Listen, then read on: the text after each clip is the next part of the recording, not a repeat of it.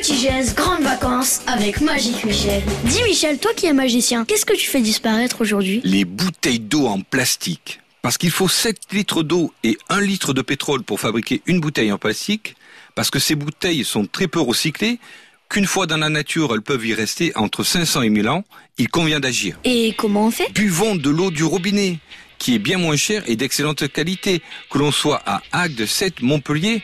Partons à la recherche également d'une gourde idéale pour la blade et de notre plus belle cruche qui ornera notre table. Et c'est facile? Effectivement, c'est très facile. On peut même chercher à la maison le récipient qui nous accompagnera lors de notre repas. Puis, comme une bonne idée est excellente à partager, sachons mettre sur les réseaux sociaux la plus belle photo de notre gourde personnalisée.